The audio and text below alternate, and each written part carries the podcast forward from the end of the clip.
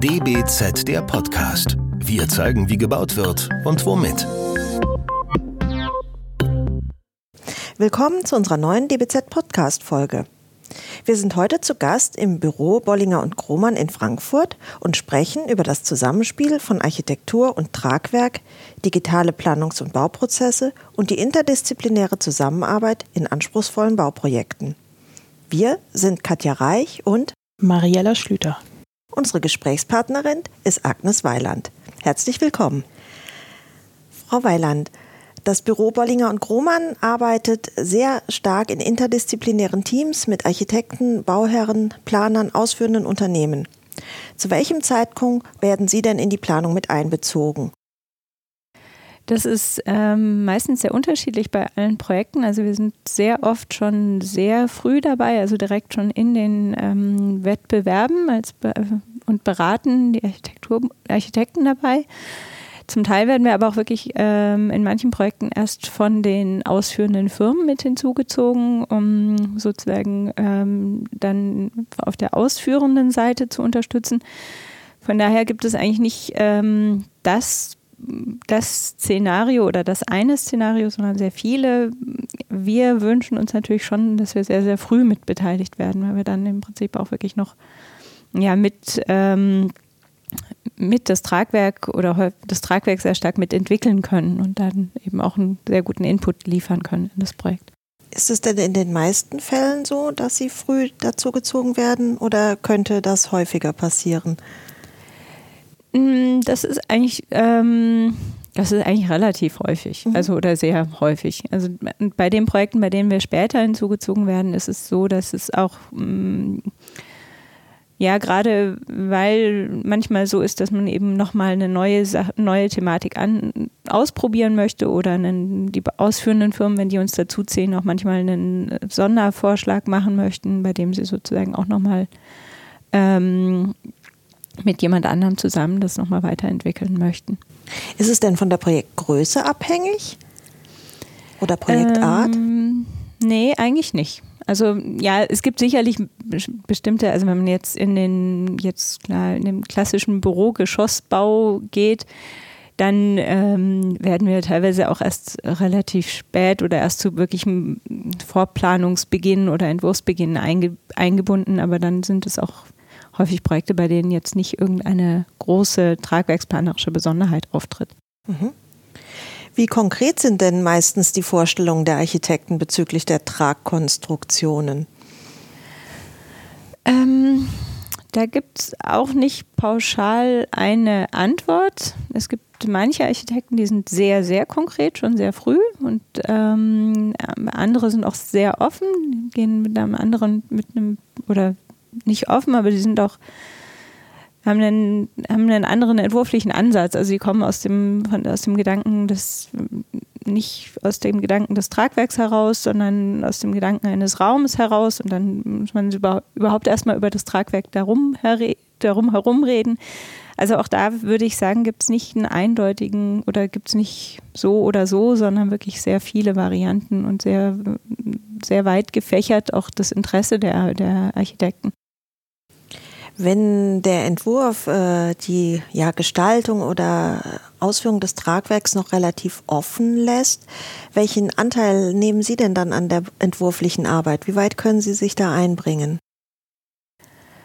Ähm, wir können uns da relativ weit einbringen. Das hängt jetzt wirklich auch von den, ja, hängt auch wieder von den Aufgaben ab. Ja? Also wenn wir irgendwie ein großes Dach gestalten müssen, dann ist sozusagen unser Input sicherlich größer oder ein, also auch deutlich sichtbarer später, als wenn es darum geht, ähm, in einem Wohnungsgeschossbau ähm, die, die Tragwerksplanung zu machen. Dort ist unser, oder da ist unser Input auch vorhanden, aber nicht mehr so sichtbar später dann.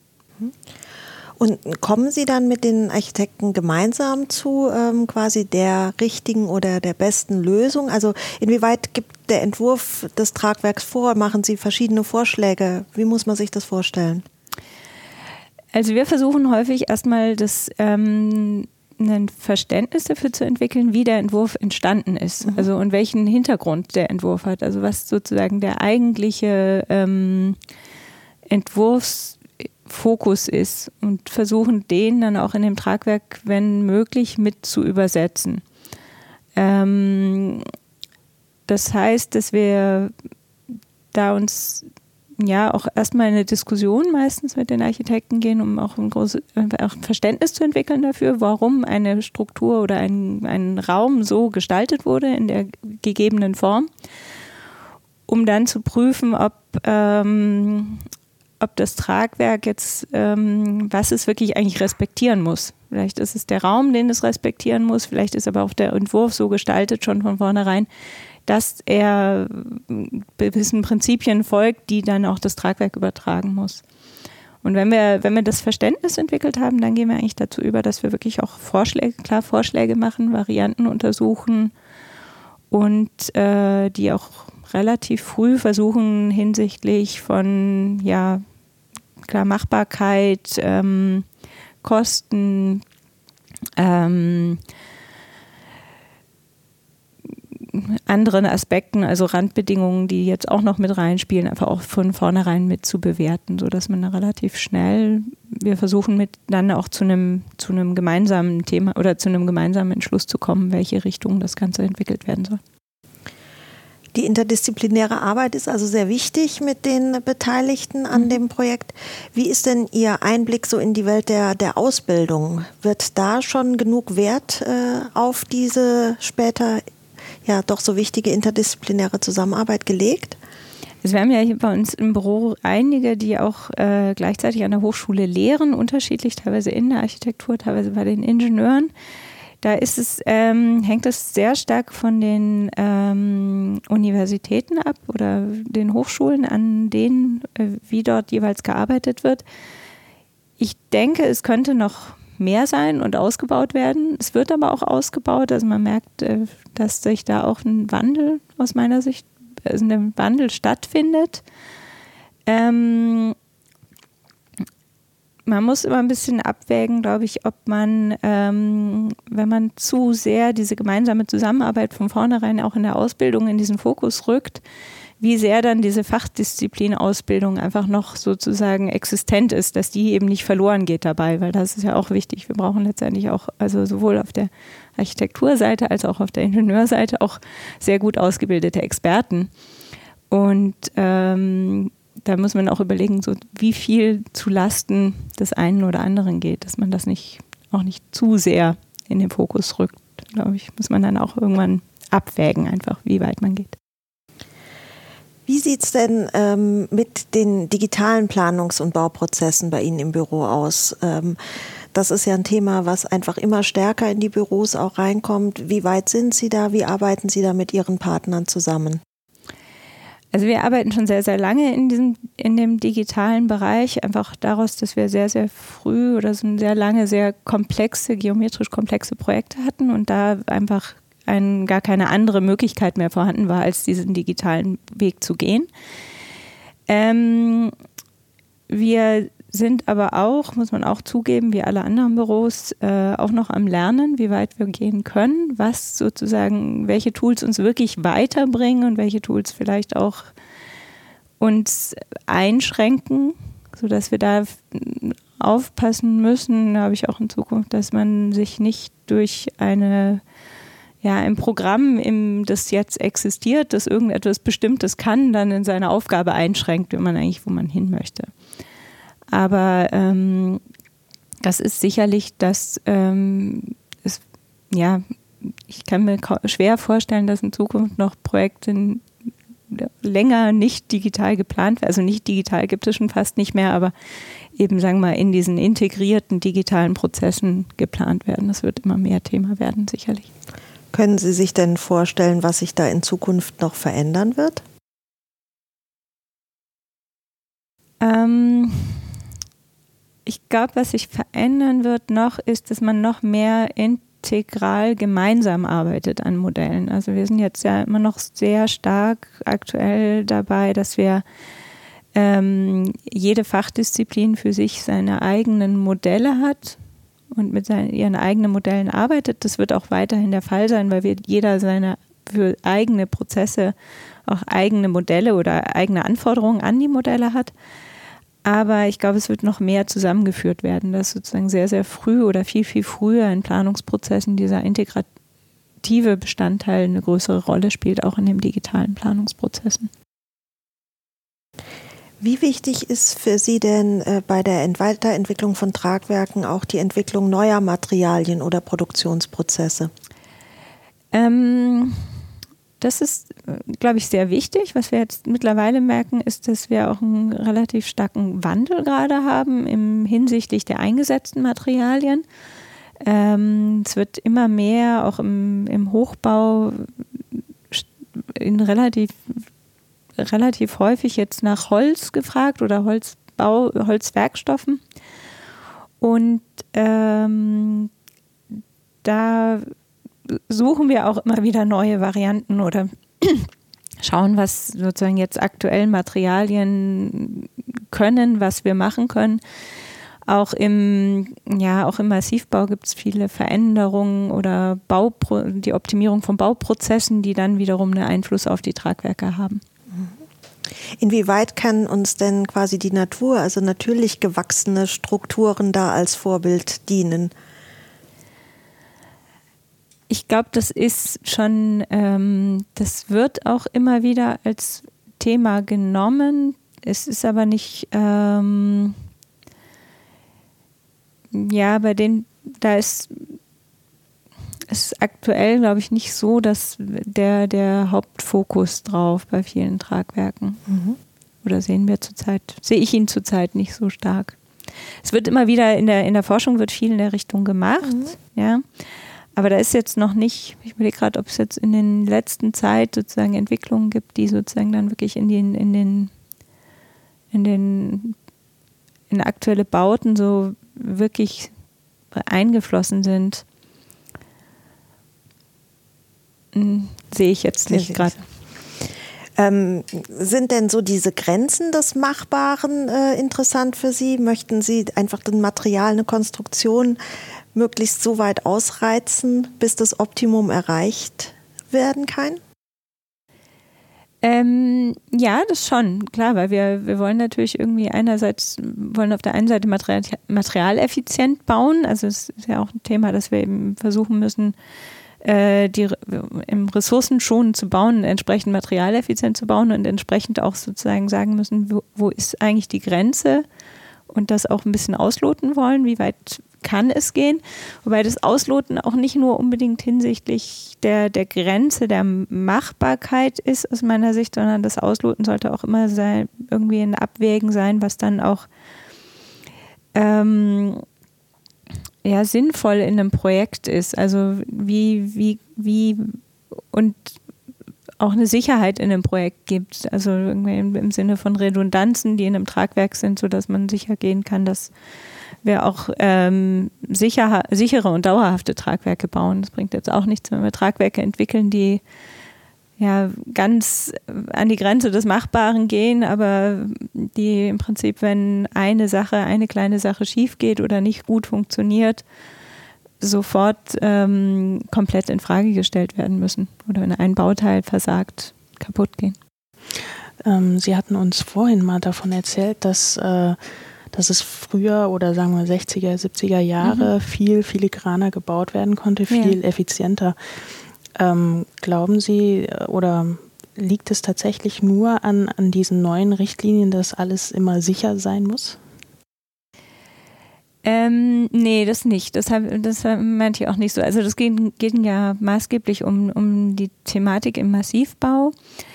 Ähm, da hat sich also aus meiner Sicht haben sich da mehrere Dinge zusammengetan. Das eine ist, dass sich ähm, die, die ähm, etwas verschoben hat im Hinblick auf Materialkosten versus Personalkosten. Das heißt, dass ein effizient, wirtschaftlich effizientes Tragwerk kann heute deutlich mehr Material verbrauchen, aber weniger Arbeitszeit.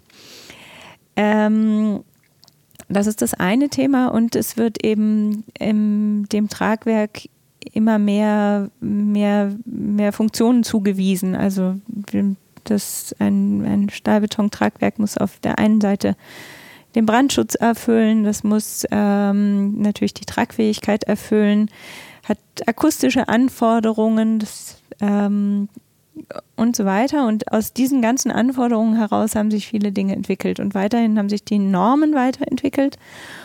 Und äh, ja, was ich eigentlich schade finde, ist, dass wir jetzt zurzeit irgendwie, wenn wir an, an Massivbauten denken, nicht mehr so filigran bauen können äh, oder es nicht mehr tun.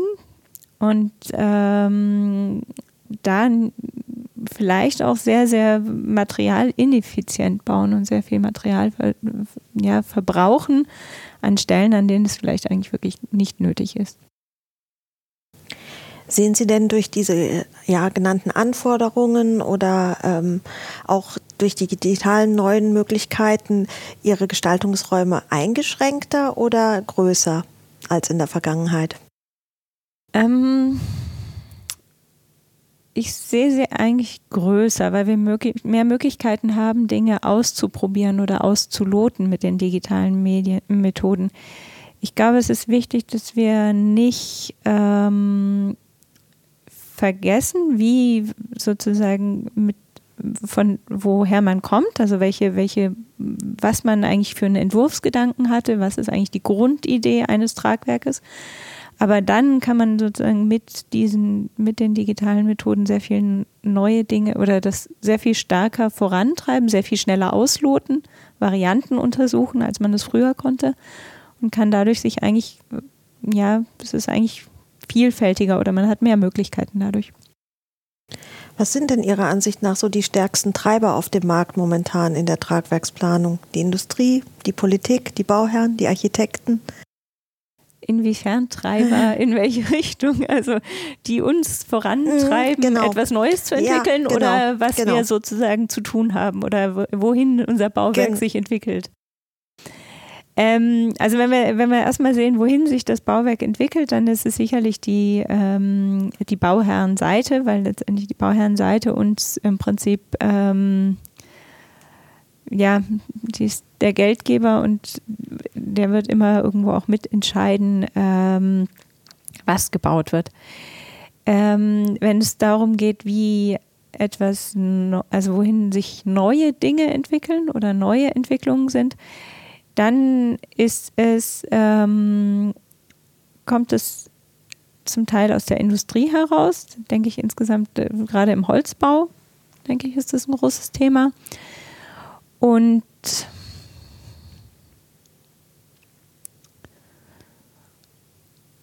sonst ja, sonst äh, für die Tragwerksplanung ist es das eigentlich, würde mhm. ich sagen, zurzeit. So im Allgemeinen wird ja die Bauingenieursbranche, die Baubranche doch noch als starke Männerdomäne verstanden.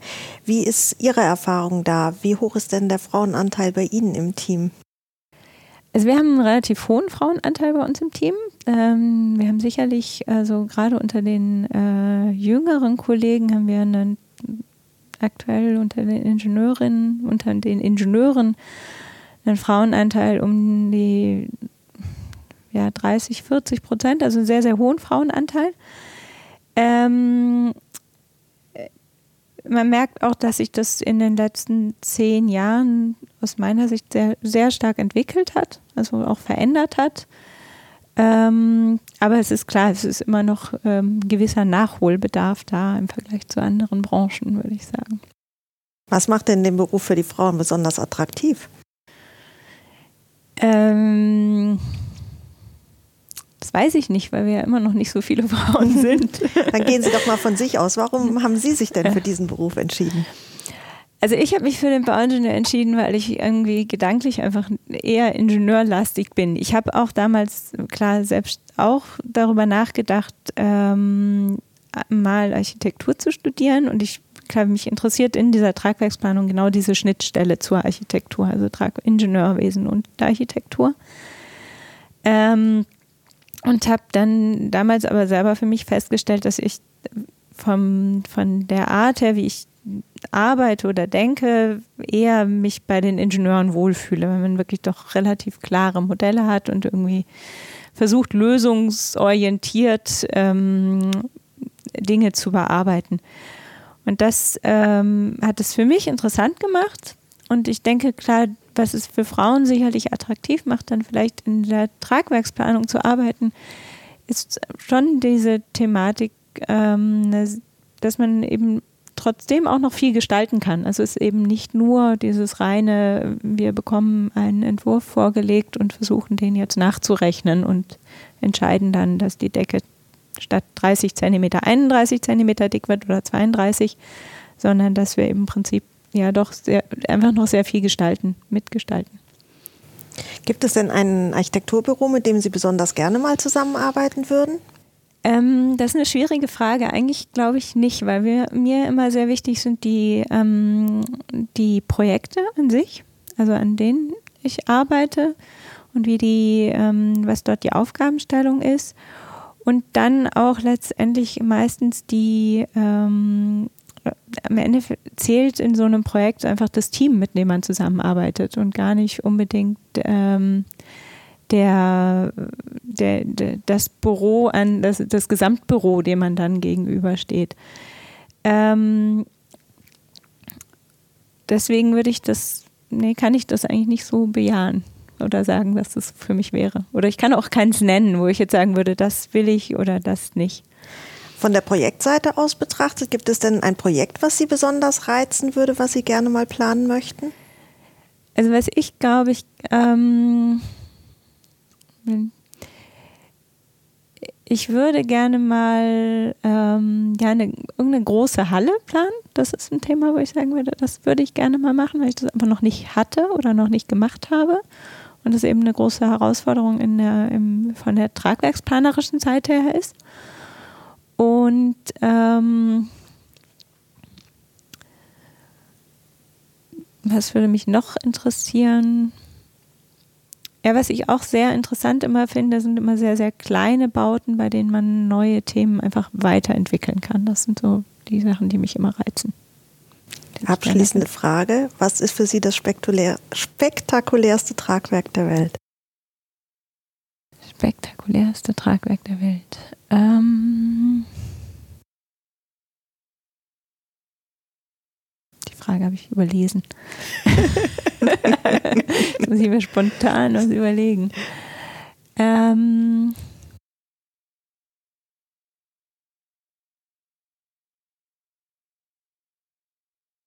ich finde, ähm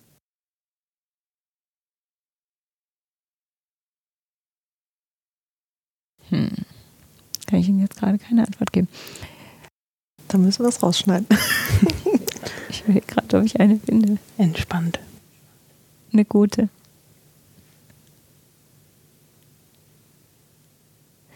Ich finde Tragwerke interessant, bei denen irgendwie sich ein, ein großer Entwicklungsschritt stattgefunden hat, sichtbar. Also bei dem man merkt, okay, da ist was passiert in der Tragwerksplanung, was neu ist, was man davor noch nicht gemacht hat.